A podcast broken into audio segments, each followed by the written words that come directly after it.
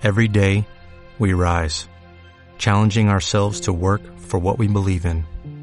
At U.S. Border Patrol, protecting our borders is more than a job, it's a calling. Agents answer the call, working together to keep our country and communities safe. If you are ready for a new mission, join U.S. Border Patrol and go beyond. Learn more at cbp.gov/careers. La Diputación Provincial de Jaén patrocina el Maratón Abecedario Solidario 2019 a beneficio de la Asociación Jiennense de Esclerosis Múltiple.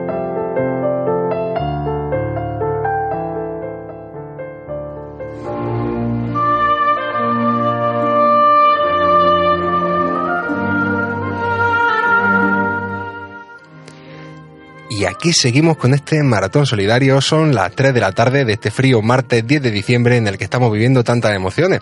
¿Qué tal? ¿Cómo va todo? Soy Juan Morales, estudiante de química, y me acompañan en el estudio los colaboradores de Célula Prima, un programa de divulgación científica de Uniradio. Les damos la bienvenida en primer lugar. Bueno, eh, muchas gracias. Por aquí está Elvi, por aquí está Manu. Muy buenas tardes. Buenas tardes, Juan. Encantado de estar un día más aquí contigo. Y bueno, pues queríamos aclarar un poquito sobre quiénes somos en nuestro programa, que como decimos estamos en Uniradio, nos dedicamos a divulgación científica en el área de las ciencias experimentales. Así que cuando Julio Ángel, director de la radio y principal promotor de Abecedario Solidario, nos solicitó, junto a muchos otros colaboradores, participar en este maratón, fue una propuesta que no podíamos dejar escapar.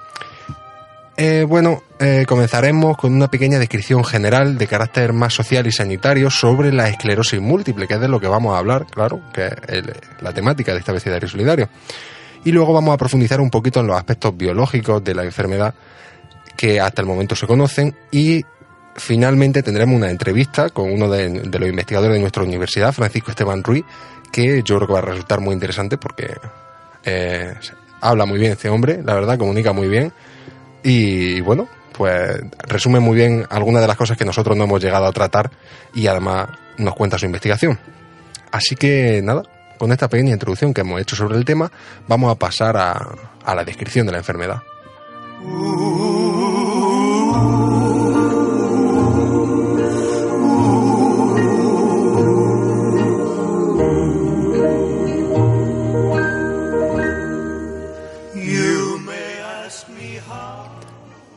La esclerosis múltiple es una enfermedad crónica que afecta a cerca de 2 millones y medio de personas en todo el mundo. Es una de las principales, causas de discapacidad neurológica de origen no traumático en adultos jóvenes, especialmente en mujeres. Hasta el momento, sus causas son desconocidas y el único tratamiento existente se basa en reducir su gravedad. Se trata de una afección que encaja a la vez en dos clasificaciones, la enfermedad de autoinmune y la enfermedad neurológica.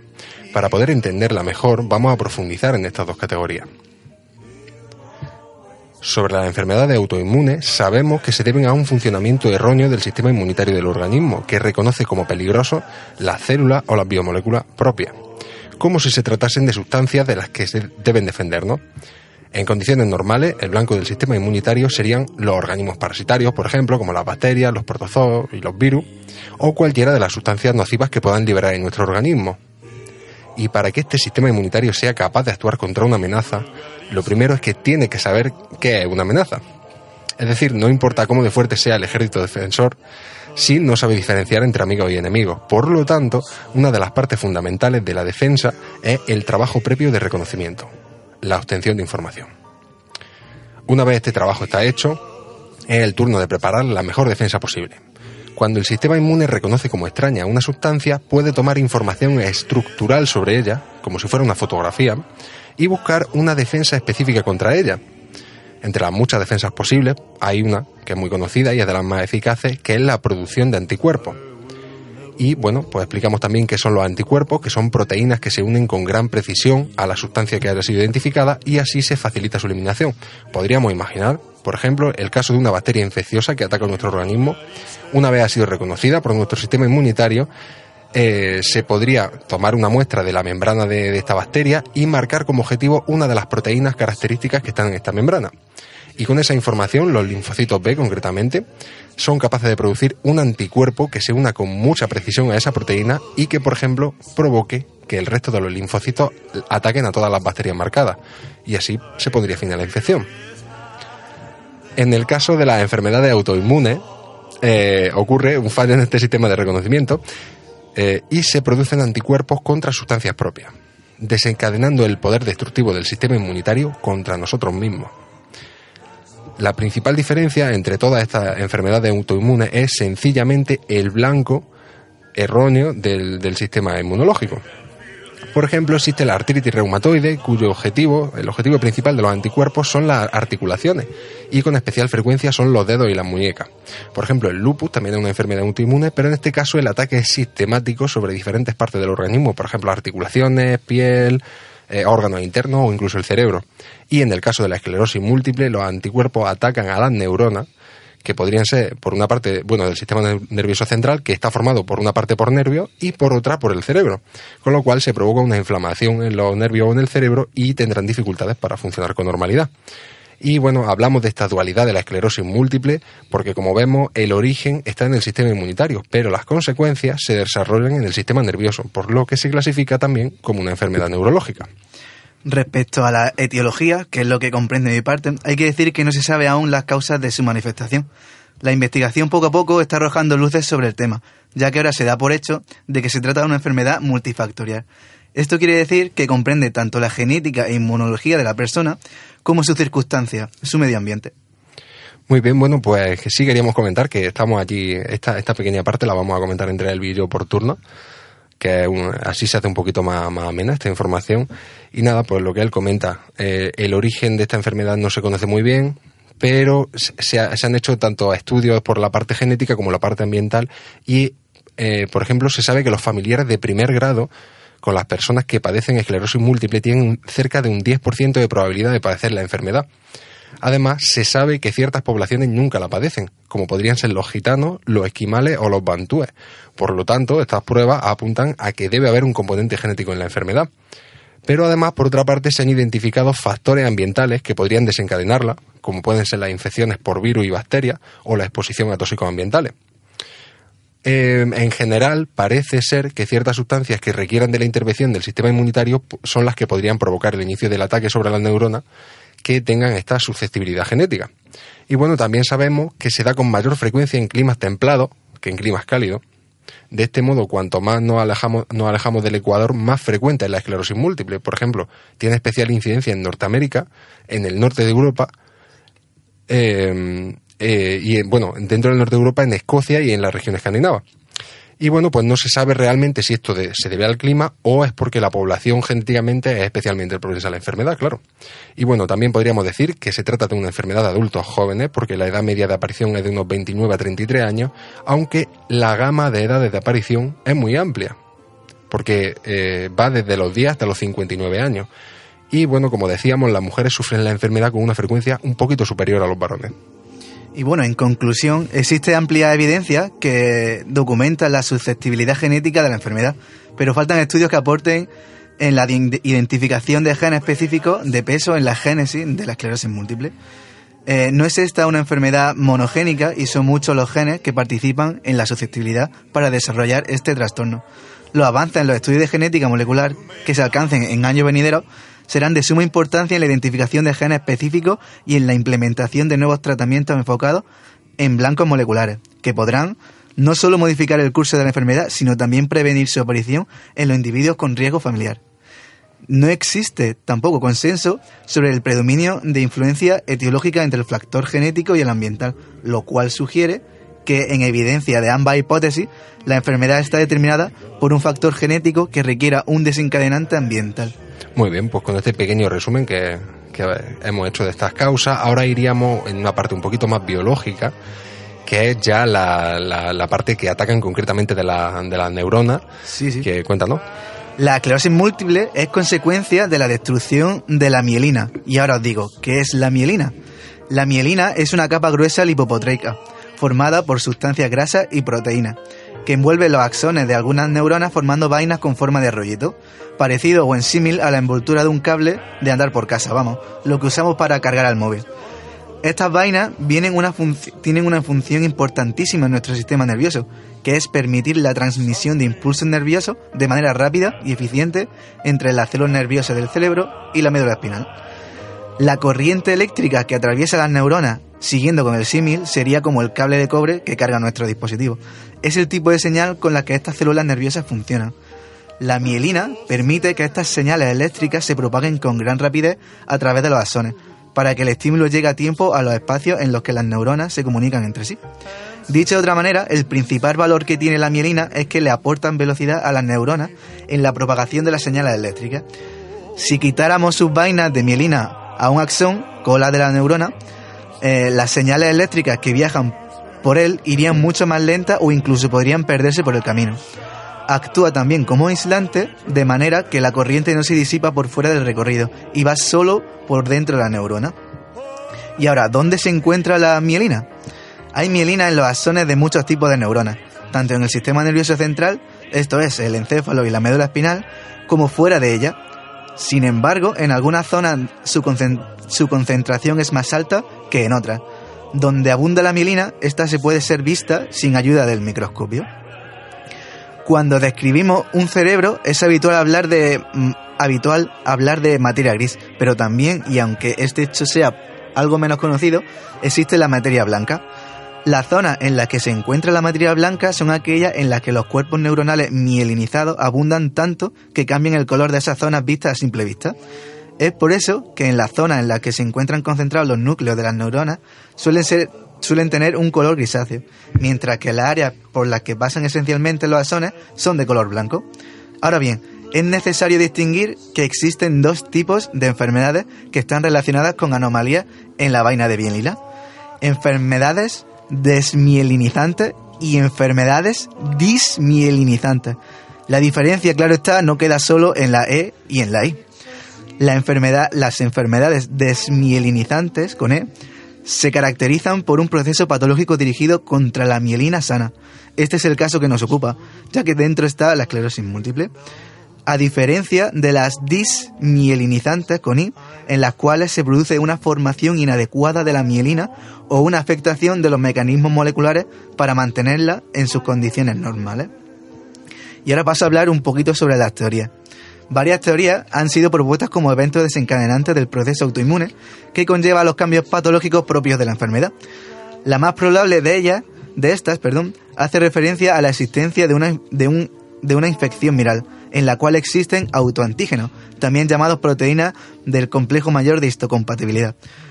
Son un conjunto de proteínas de la membrana celular específicas de cada individuo, que generan mimetismo eh, molecular con proteínas de la mielina, ocasionando una pérdida de tolerancia contra esto, lo cual deriva en la destrucción de la mielina mediada por linfocitos T activados.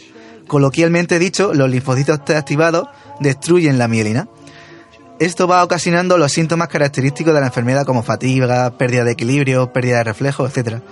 Para que esto ocurra es necesaria la presencia de una susceptibilidad genética en el individuo, la cual es sugerida por varias observaciones tales como la diferente prevalencia entre grupos étnicos que habitan en la misma región. Y bueno, existe gran dificultad para discriminar la real influencia de lo genético y lo ambiental en la aparición de la esclerosis múltiple. A este respecto, un estudio fue realizado en una población perteneciente al trópico, logrando demostrar que un factor genético, en este caso el desequilibrio del ligamiento al HLA, estaba presente, al igual que en poblaciones caucasoides no tropicales, revelando así más argumentos para pensar en la participación del componente genético como disparador de la enfermedad.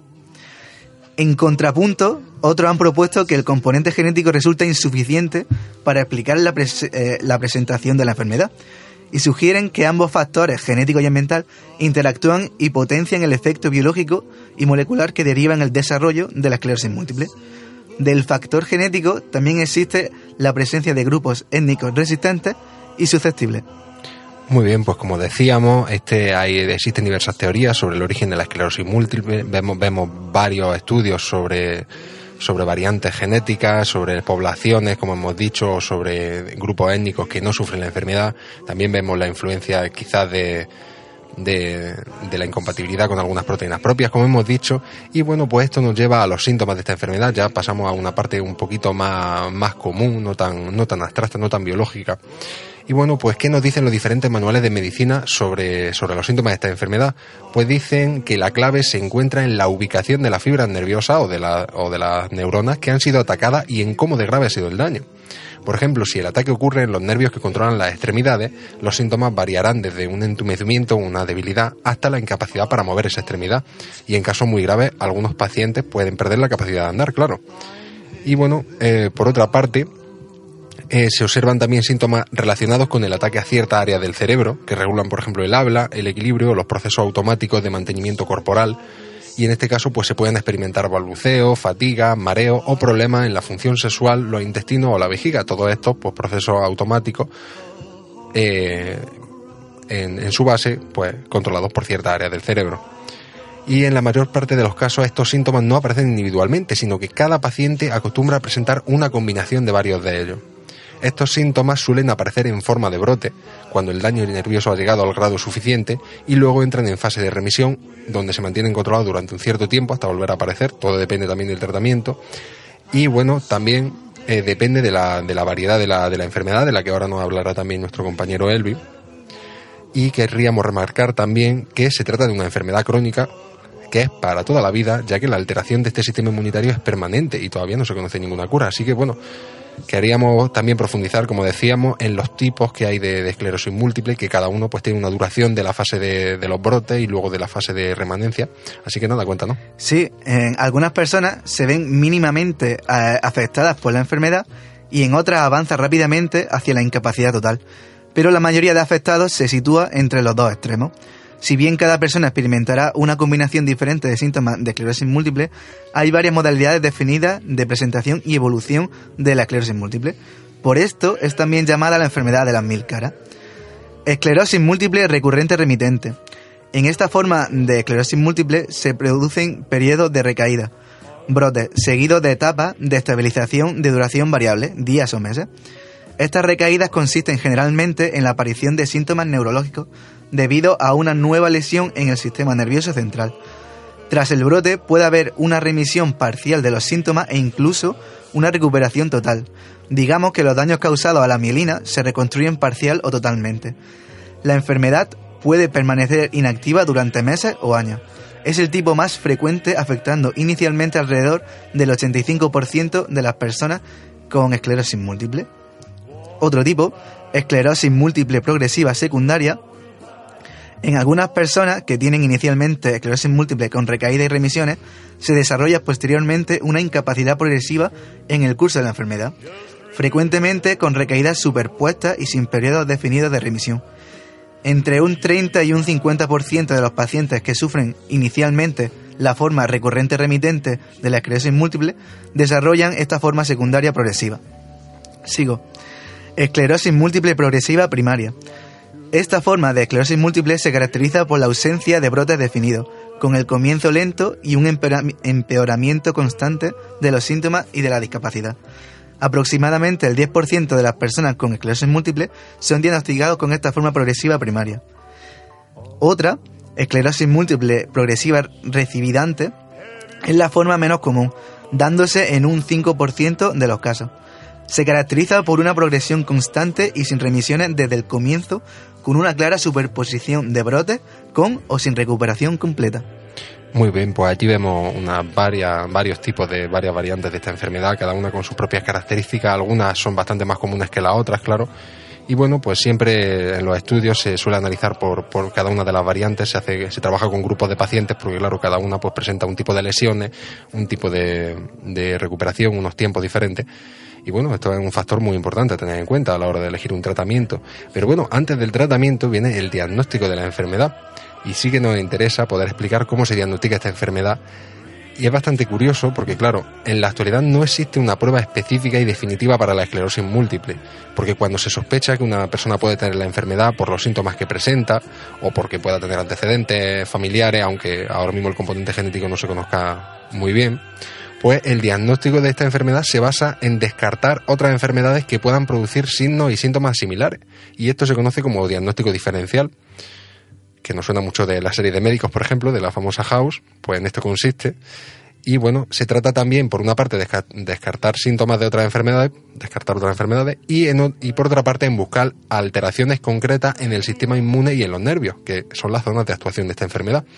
Y allí sí que se pueden realizar unos ciertos análisis para, para, hallar más pruebas. Por ejemplo, el análisis de sangre, que no busca signos de esclerosis, porque no van a aparecer ahí, pero puede descartar otras enfermedades que tengan síntomas similares. Por ejemplo, también se puede hacer una punción lumbar, que es tomar líquido de la médula espinal, y puede descartar también infecciones y otras enfermedades, de nuevo, y allí sí que se podría encontrar alteraciones en los anticuerpos que puedan indicar un funcionamiento anómalo del sistema inmune y existen otras dos pruebas que se pueden realizar sobre el sistema nervioso que son un poquito más específicas. Y la primera es la resonancia magnética nuclear que permite observar las lesiones directamente. Además estas lesiones se llaman esclerosis que es de donde viene el nombre de la enfermedad y se pueden observar en el cerebro o en los nervios y por otra parte se puede realizar una prueba de potenciales provocados, así se llama, que consiste en inducir un estímulo concreto, que sería por ejemplo pues que el paciente visualice una imagen o aplicar un impulso eléctrico breve en los nervios de las piernas o de los brazos y observar la velocidad con la que esta información se transmite a través del sistema nervioso, con lo cual pues se puede comprobar la efectividad de, la transmisión nerviosa y como decíamos, se puede comprobar dónde se, en qué recorrido se está perdiendo la mielina. Y bueno, nos queda finalmente, una vez está diagnosticada la enfermedad, pues el tratamiento. Y la verdad es que hay una gran variedad de, de, tratamientos diferentes, porque claro, como decimos, hay una variedad diferente, de, una gran variedad de esclerosis, pero en general el tratamiento se centra en acelerar la recuperación después de un ataque, en reducir el avance de la enfermedad y en tratar los síntomas. Algunas personas es verdad que como tienen síntomas tan leves, pues no necesitan tratamiento pero bueno, eso puede ser temporal, claro, siempre la prevención puede ser interesante. Y por una parte, se pueden tomar medicamentos que reduzcan, que reduzcan el ataque del sistema nervioso, perdón, del sistema inmune sobre la neurona.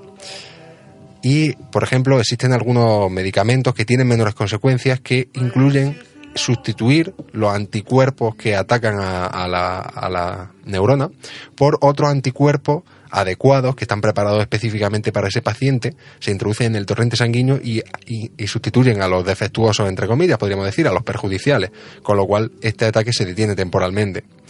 Pero en otros casos el tratamiento es bastante más fuerte porque solo, solo podría ser posible debilitar el sistema inmune para reducir este ataque y por ejemplo se puede administrar un medicamento que elimine glóbulos blancos, elimine su concentración en sangre u otro que también bloquee el acceso de estos glóbulos blancos, como decíamos antes, por ejemplo, los linfocitos T, que son los que dirigen este ataque al cerebro, y con un medicamento, pues como decimos, bloquear el acceso de estos linfocitos al cerebro a través de la sangre. Sin embargo, ¿qué ocurre? Que si debilitamos el sistema inmune o si debilitamos la llegada de glóbulos blancos al cerebro, aumenta el riesgo de infección. Y eso pues puede tener graves consecuencias, obviamente. Y bueno, por otra parte, ya podríamos tratar solo lo que son los síntomas. Por ejemplo, se pueden tratar los síntomas físicos con fisioterapia, porque se pueden fortalecer los músculos o las articulaciones para que aunque el movimiento esté impedido por, el sistema nervioso, pues mantengan esa, ese, ese, rango de movimiento, esa fuerza, esa flexibilidad y así, pues por lo menos se puede, se puede luchar contra la pérdida de la marcha y en algunos casos se puede llegar a recuperar la marcha en los pacientes que la han perdido. E igualmente, pues se utilizan relajantes musculares para aliviar la rigidez o los espasmos musculares que se pueden experimentar por, por como decimos, el, el mal funcionamiento de los nervios que llegan a las extremidades. Y bueno, también en este caso, como pueden llegar a impedir la marcha de estos espasmos, pues se suelen tomar estos relajantes. Y finalmente quedan unos cuantos síntomas que son más genéricos, son más correspondientes a otras enfermedades, como pueden ser la fatiga, el dolor, la depresión, los problemas sexuales etcétera, pues en, cada uno de los casos se utilizan los medicamentos típicos para, para estos síntomas. Y bueno, pues con esto vamos a terminar con esta pequeña descripción de la enfermedad. Esperamos que hayan aprendido un poquito más de, de la parte la parte básica, la parte médica, la parte biológica de, de esto. Yo creo que a todos nos, nos interesa mucho saber, saber un poquito más para también comprender un poquito mejor la vida de esta gente, cómo, cómo viven el diagnóstico, cuáles son sus síntomas, qué tienen que hacer para, para mantener su calidad de vida. Así que este conocimiento siempre es muy interesante. Y vamos a dar paso a, pues, a una entrevista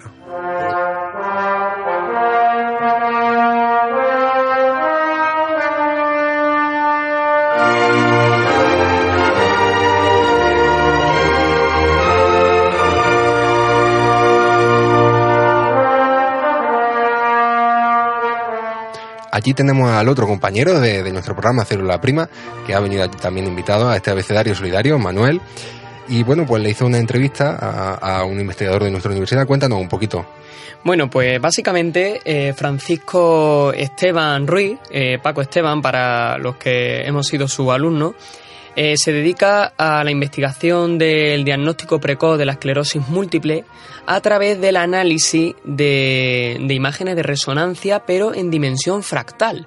Es decir, es un análisis matemático de una serie de resonancias que además sirve para diagnosticar otras enfermedades aparte de, la esclerosis múltiple, como viene a ser el autismo o incluso eh, el Alzheimer puede llegar a ser útil.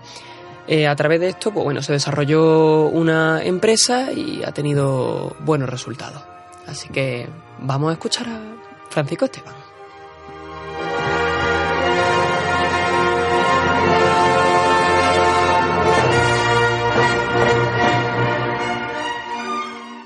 Muy buenas tardes a todos nuestros oyentes. Estamos aquí con Paco Esteban, investigador y profesor titular de la Universidad de Jaén, que está a cargo del grupo de investigación de biología de sistemas mm, complejos y organismos complejos. Buenas tardes, Paco. Hola, buenas tardes. Estamos encantados de tenerte aquí con nosotros y más, bueno, con mucho cariño después de haber sido también nuestro profesor del área de biología. Y bueno, queremos preguntarte hoy por la esclerosis múltiple que viendo que afecta a más de 55.000 pacientes en España y más de 700.000 en toda Europa, vemos que es una enfermedad que realmente tiene un gran impacto social y sanitario, ¿no es así? Sí, así es, impacto social, sanitario y económico. Y, digamos que el, gran problema de la esclerosis múltiple es que aún no se sabe qué la causa.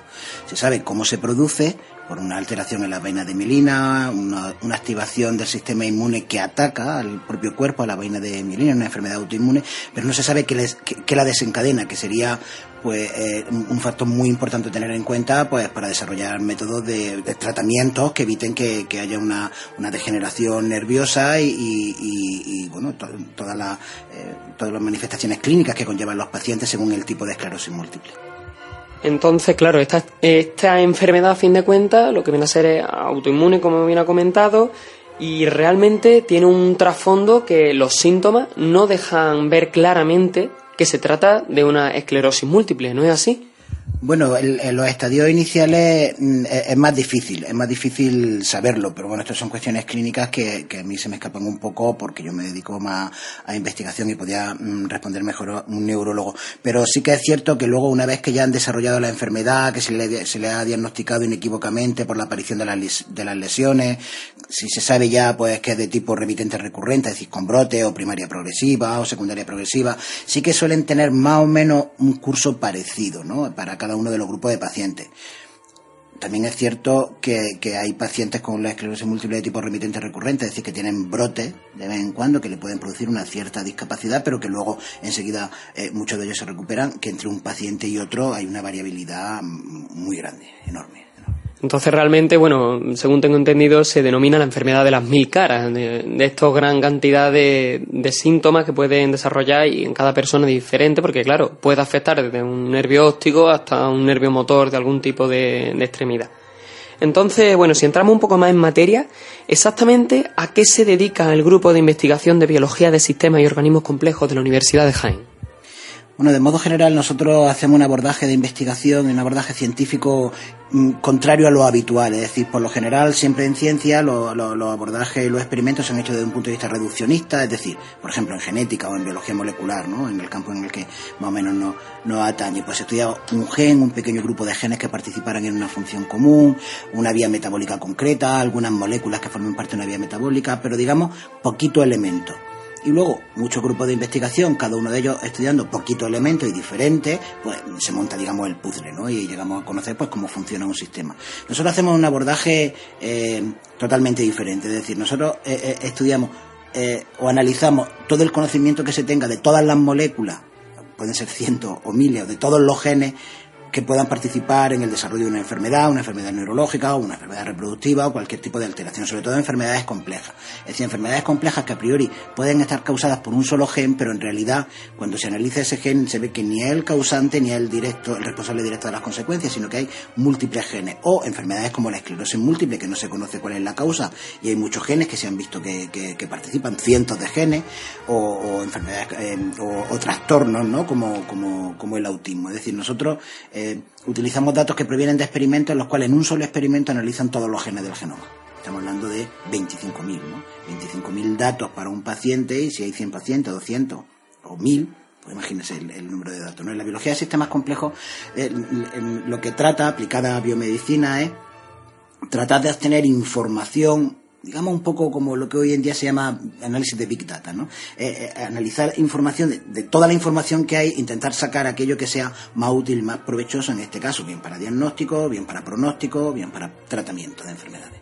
Entonces podemos decir que ustedes son un equipo multidisciplinar, es decir, que van abarcando distintos campos de datos y los eh, todos en, un, en un mismo, una misma base de datos para llevar a cabo un, diagnóstico. ¿Es más o menos un acierto? Sí, sí, más o menos es así. O sea, en nuestro grupo de investigación, el grupo de investigación en el que participo, eh, hay em, ingenieros informáticos, matemáticos, psicólogos, médicos, eh, bioinformáticos, biólogos también, incluso eh, titulados ¿no? o graduados en ciencias ambientales. ¿no? Todo el mundo aporta. Cada, cada, cada uno de estos, de, los científicos que participan en el grupo de investigación hace, hacen un aporte al estudio o a lo que estemos tratando desde un punto de vista diferente. El ingeniero informático puede desarrollar las plataformas, los modelos de análisis más adecuados, el matemático que las ecuaciones que vayan detrás, pues efectivamente sean las más adecuadas para realizar el análisis. Los neurólogos los médicos, sin ellos no podríamos hacer nada porque son los que tienen no solo los datos de los, de los pacientes, sino los que luego tienen la decisión y la última palabra a la hora de llevarlo a la clínica. Nosotros proponemos metodologías de análisis, metodologías de diagnóstico, metodologías o eh, eh, posibilidades de, de fármacos incluso que ya se están en el mercado para tratar eh, eh, determinadas enfermedades, pero la, decisión final la tiene el clínico. Y esto, evidentemente, sin un equipo multidisciplinar, sería, en mi opinión, prácticamente imposible. Y de hecho, lo que surge, es lo que en ciencias eso le llaman un sistema emergente, que lo que ocurre mucho más que cada una de las partes. Si cogiésemos cada una de las partes individuales y, las pegásemos solo, eh, no, no, todo ese conocimiento de la puesta en común, del desarrollo, de la discusión que ocurre en un grupo de este tipo. Un efecto sinérgico, podemos decir, muy importante, que realmente es lo que deberíamos aspirar todos los científicos, a llevar a cabo una interconexión que nos lleve a cabo a un, mayor búsqueda del conocimiento y acierto con este tipo de investigaciones. Si entramos un poquito más en materia con respecto a la esclerosis múltiple, ¿en qué consiste el análisis matemático de imágenes de resonancia en la dimensión fractal para el reconocimiento, para el diagnóstico precoz? Pues desde un punto de vista general, en las imágenes de resonancia magnética lo primero se analizan es a simple vista. El radiólogo, el radiólogo es un personal muy, muy, muy unos profesionales pues, muy especializados y son capaces de reconocer alteraciones mínimas que, que, puedan eh, ocurrir en las imágenes de, resonancia, bueno, pues ellos, pues eso, el, radiólogo o bien los neurólogos, en el caso de la esclerosis múltiple, ven una resonancia, efectivamente, pues son capaces de, interpretar, pues si hay pequeñas lesiones, si parece que hay un cambio en la, en la forma del cerebro, hay dilatación de ventrículo, o aparezcan lesiones, pues claras y típicas de la esclerosis múltiple, ¿no? Pero hay casos en los que, en los que no es tan directo. Y además la, metodología de análisis de imagen hasta ahora, de modo general, ¿eh? de modo general, hay excepciones, es simplemente pues medir volumen del cerebro, medir perímetro, medir factor de forma, medir cambio en el volumen, que es lo que se denomina la atrofia del cerebro, que, que ocurre, que va acompañada con, con el desarrollo de la, de la esclerosis múltiple. Pero a veces hay pacientes en los que el, el medir estos parámetros no proporciona información útil y sobre todo cuando en el cerebro el cerebro es aparentemente normal. Es decir, si aún no ha aparecido la lesión, el radiólogo ve el cerebro aparentemente normal, pero, pero, pero la persona ya ha sufrido algún síntoma que pueda relacionarse con esclerosis múltiple, eh, ¿hay alguna metodología que nos pueda ayudar a detectar cambios que el ojo no ve? Podría ser el modo más sencillo de definirlo. Bien, pues nosotros utilizamos una matemática compleja que proviene de la teoría del caos, que es la teoría de fractales, que lo que mide es irregularidad mide la irregularidad, es decir, normalmente pues en, la medición euclidia, ¿no? Pues el, valor es 0 para un punto, 1 para una línea, 2 para un plano y 3 para un volumen, ¿no? Que, vemos en tres dimensiones, ¿no? Que se mide tridimensionalmente, ¿no? Pues la dimensión fractal mide lo que hay entre 0 y 1, entre 1 y 2 entre 2 y 3. Mide la irregularidad. Y hemos detectado que se producen cambios en la irregularidad del cerebro que el ojo no es capaz de detectar, pero con estos algoritmos cuando analizamos la imagen sí. Y hemos demostrado también que están relacionados con el desarrollo de la esclerosis múltiple y con la evolución de la esclerosis múltiple. Con lo cual, puede, podría ser una herramienta muy útil para el neurólogo para decir, bueno, esta persona ha sufrido un primer eh, eh, brote, ¿no? o tiene tiene una alteración que puede asociarse con la esclerosis múltiple, pero hacemos la resonancia magnética, no vemos ninguna lesión, no podemos decir que, es esclerosis múltiple. Bueno, si se analiza con, con, este sistema, sí que se puede generar un valor que diga, pues esta persona, su cerebro es más parecido al de una persona con esclerosis múltiple que al de una persona normal, aunque aparentemente sea normal. Entonces realmente ahí está lo que se llama el diagnóstico precoz. Realmente antes de que el médico sea capaz de, hacer un diagnóstico con este sistema realmente avanzaríamos y ganaríamos tiempo a la enfermedad. Sí, no, solo se, se, ganaría tiempo y sobre todo porque las lesiones una vez que aparecen son irreversibles. Puede que, aun teniendo las lesiones, no tenga, no manifieste síntomas clínicos eh, graves, eh, o profundo, en otros casos hay casos que muchas lesiones y apenas tienen síntomas, otros que pocas lesiones y tienen muchos síntomas, también depende de la zona del cerebro en la que, en la que aparezcan, pero en este caso efectivamente el, el, el, el neurólogo tiene una herramienta más para poder decidir, es muy probable muy probable, porque además lo generamos con unos valores de probabilidad, ¿no? Pues por encima del 90%, por encima del 95%, es muy probable que vaya a desarrollar la enfermedad, con lo cual tiene otro criterio, un criterio más para decidir si, por ejemplo, comienza el tratamiento. Esto es peliagudo también, ¿eh? todo hay que decirlo, porque los tratamientos para esclerosis múltiple son tratamientos que por lo general tienen efectos secundarios, son tratamientos que además pues son, son costosos, pero bueno, si junto con este indicio, con el valor de este parámetro, más otro, por la experiencia clínica y la historia clínica eh, puede decidir el neurólogo comenzar el tratamiento, bueno, pues se podría retrasar mucho el que aparecieran las lesiones o incluso evitar que aparecieran las lesiones. Estamos hablando de que pueda llevar una vida lo, mejor posible y que en algunos casos incluso pues eso acaban con una, con una falta de movilidad tremenda, pues que no lleguen a esa falta de movilidad. Bueno, realmente ahí se, se ve esta pregunta de si el rápido diagnóstico de esta enfermedad de esclerosis múltiple realmente lleva un tratamiento más personalizado, más temprano, es capaz de retrasar las graves consecuencias eso, tal como comentaba antes, esa es la idea, ¿no? De hecho, también uno de los análisis que, hicimos fue un, análisis longitudinal a lo largo de cuatro, de cuatro años con tres resonancias magnéticas intermedias con, con los mismos pacientes y veíamos cómo variaba la, dimensión fractal a lo largo del tiempo y no, y no lo mismo en todos los diferentes tipos de, de pacientes. Me refiero, pues de, primer ataque o de remitente recurrente, primaria progresiva o secundaria progresiva es cierto que igual para un paciente puede verse que en, el cerebro aparentemente normal o incluso ya con lesiones, su cambio de un año a otro en dimensión fractal es menor que el cambio de un año a otro en otro paciente, ese otro paciente, pues la probabilidad de que aumente el índice de discapacidad o que tenga alguna alteración o una manifestación clínica algo más severa es, mayor esa probabilidad,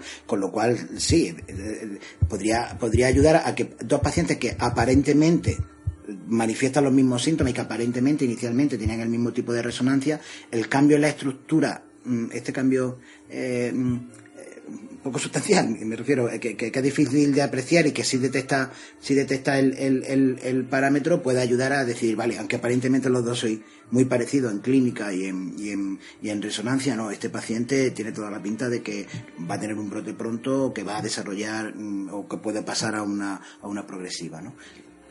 De esta misma forma, entonces, podemos conseguir algún tipo de eh, investigación farmacéutica hacia algún tipo de medicamento que sean incluso de carácter preventivo, es decir, antes de que ocurra este brote, ya que gracias al análisis precoz somos capaces de diagnosticar que va a sufrir un brote próximamente, seremos capaces de investigar, de conseguir nuevos fármacos que sean capaces de paliar estas consecuencias. Bueno, hoy en día podría ayudar a paliar la consecuencia el utilizar algunos de los fármacos que ya se conocen, digamos de los que sean menos agresivos y menos severos, pues para evitar pues las primeras inflamaciones, infiltraciones y demás que se producen en el cerebro, pues que van que van asociadas a, pues, de modo general a, a, los brotes. ¿no? En cuanto a que con la herramienta se puedan diseñar nuevos fármacos, lo que sí puede ser útil la herramienta es en ensayos clínicos de fármacos para poder estratificar la población de pacientes que se vayan a utilizar, que, vayan a participar en el, en, el, ensayo clínico. ¿Por qué? Porque es muy importante que los pacientes pues sean lo más, lo más homogéneos posible, porque no todos los pacientes o no todos los grupos de pacientes responden del mismo modo a los fármacos o a las mismas dosis.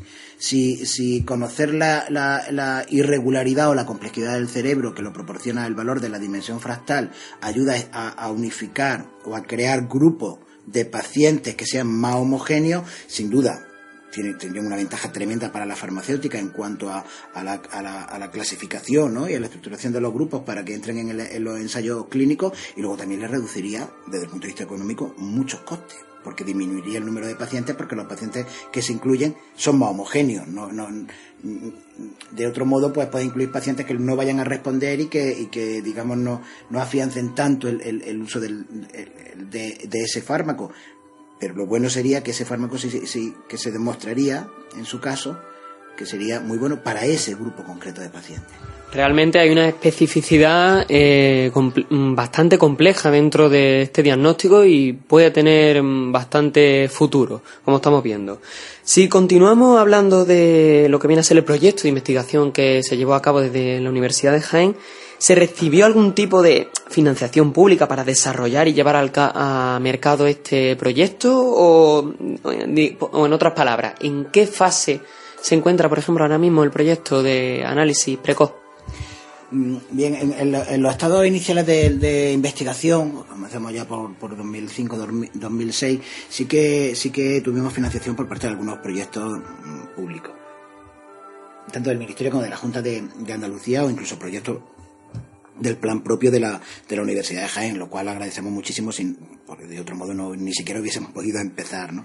Pero sí que es cierto que una vez que está desarrollado la parte inicial de investigación y se ve que en un grupo determinado de pacientes funciona, para que esto se lleve al mercado y tenga una validez y una aplicación clínica, hay que llevar a cabo lo que se, lo que se denominan ensayos clínicos multicéntricos, es decir, seleccionar otro grupo de pacientes de otros hospitales, de cuantos más hospitales mejor, de cuando eh, mayor diferencia, pues incluso étnica, raciales, eh, de edades, de comorbidades con otras enfermedades, etcétera, ¿no? Y tratar de ver si esto, si este sistema funciona casi en cualquier o prácticamente en todos los tipos de pacientes de esclerosis múltiple. Y eso tiene un coste muy elevado muy elevado, porque estamos hablando de incluir miles de pacientes, diferentes hospitales de todo el mundo, y eso tiene un, tiene un coste, tiene un coste de millones de euros.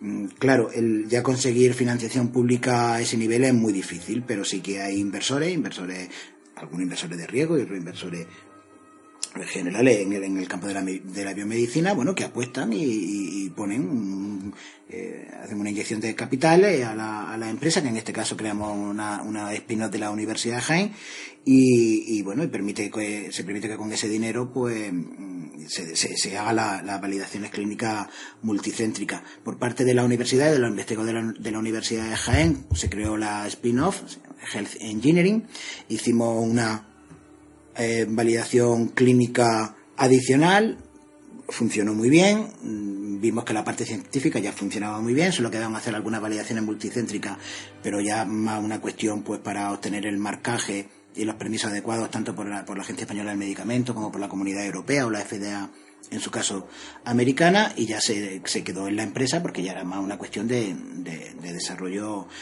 Una parte de validación clínica, pero sobre todo empresarial. Y ya la Universidad de Jaén, nosotros como científicos, bueno, pues eh, eh, decidimos no seguir participando y, para mi conocimiento, pues bueno, han tenido inyecciones de capital muy potentes y están, pues yo creo que, que finalizando la validación y probablemente salga al mercado pronto. Realmente podemos sentirnos orgullosos de que la Universidad de Jaén fuese aquel motor, aquella rueda que echara el rodaje, iniciándolo, ¿no? Para llevar a cabo esta empresa que, bueno, seguramente tenga sus buenos frutos próximamente. Eh, si continuamos hablando de enfermedades neurológicas, ¿en qué otro tipo de enfermedades similares a la esclerosis múltiple puede usarse este método de diagnóstico precoz?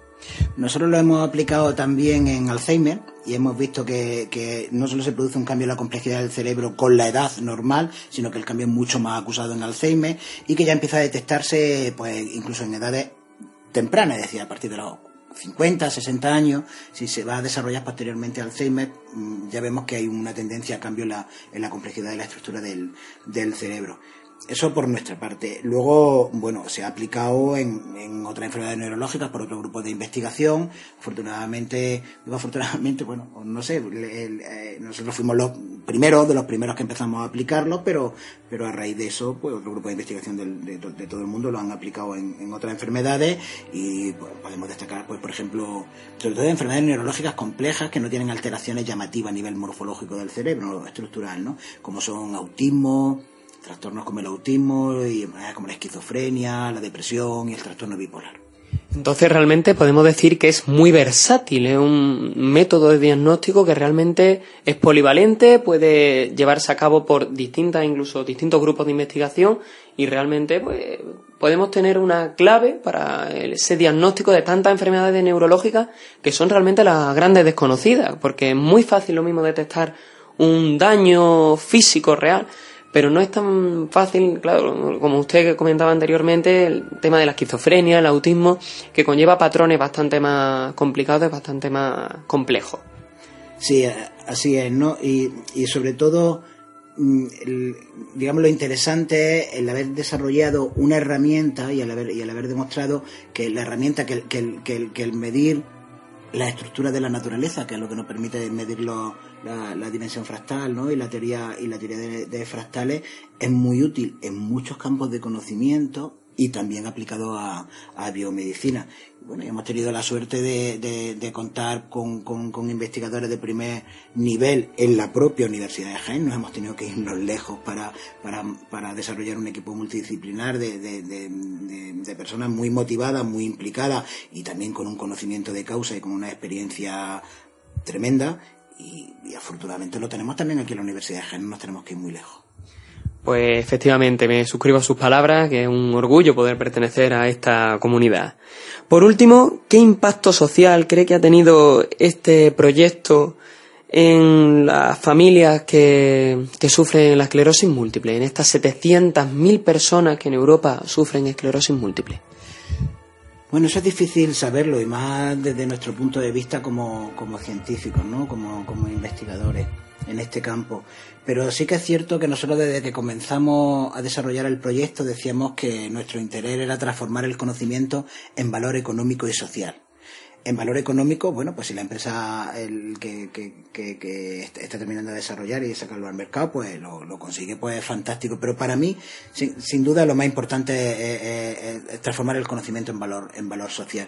Es decir, que el tiempo que dedicamos, los cientos, los miles de horas, incluidos fines de semana o vacaciones, ¿no? Porque la ciencia no, no tiene, no tiene horas, ¿no? toda la dedicación, todo el esfuerzo, toda la motivación y toda la ilusión que ponemos, que luego revierta, revierta socialmente. Y revierte socialmente porque, porque puede ayudar a, que una persona que tiene una enfermedad pues que, que no desarrolle pues, pues síntomas pues más graves o más complejos. Eh, también es, importante desde el punto de vista social que, que, los pacientes, sea de la enfermedad que sea o del grupo, de la asociación que sea, que vean que, que bueno, que, que estamos trabajando con fondos públicos y que cobramos un sueldo público que viene de los, de los impuestos de, de, de, de, todos, ¿no? Y todos nosotros, que, que, que, lo, que también pensamos en que tenga un reporte social y un beneficio social. No, no, no, pensamos solo en, en, en, en, la implicación en el reporte que pueda tener a nosotros mismos, que ya es mucho por el simple hecho de, ser afortunado y poder dedicarnos a lo que nos gusta y, poder eh, eso tratar de convertir el conocimiento en valor social a través de fondos públicos que son los que nos están financiando. Pues realmente estamos totalmente de acuerdo con su opinión y ojalá todo el mundo pueda decir que se dedica a lo que le gusta y realmente se siente realizado por llevar a cabo esa transferencia del conocimiento a la sociedad. Sí, muchísimas gracias y os agradezco, también la invitación a, la entrevista y os felicito por la, por la labor que estáis haciendo tan, tan espectacular en esta nueva edición, en este curso académico con Célula Prima y también en los anteriores. Algunos de vosotros habéis sido estudiantes míos, brillantes estudiantes míos y, me satisface mucho ver que dedicáis parte de vuestro tiempo también a, divulgar ¿no? y, a, transferir el conocimiento que adquirí en la aula para que todo el mundo sepa qué se hace y cómo se hace y en un lenguaje entendible. Gracias. Muchas gracias, Paco, por tu tiempo.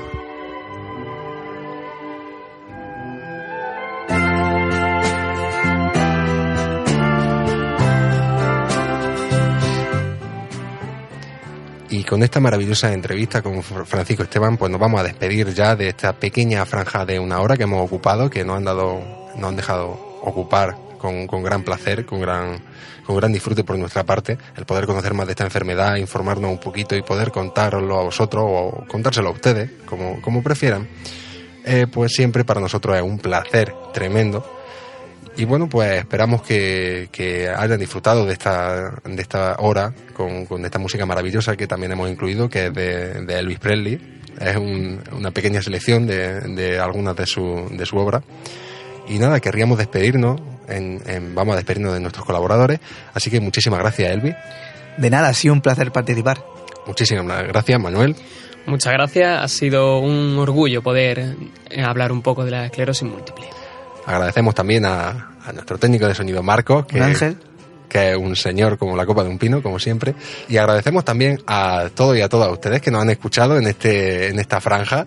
Y bueno, les deseamos que sigan disfrutando de este abecedario solidario con, con el siguiente espacio. Buenas tardes.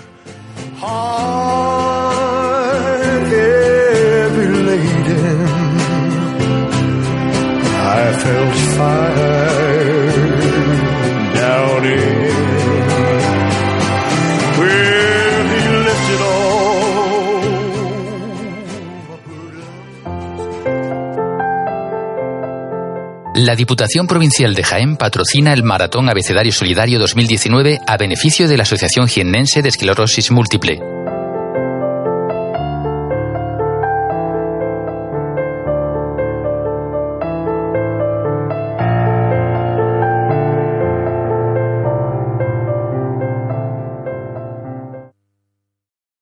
Without the ones like you, who work tirelessly to keep things running, everything would suddenly stop.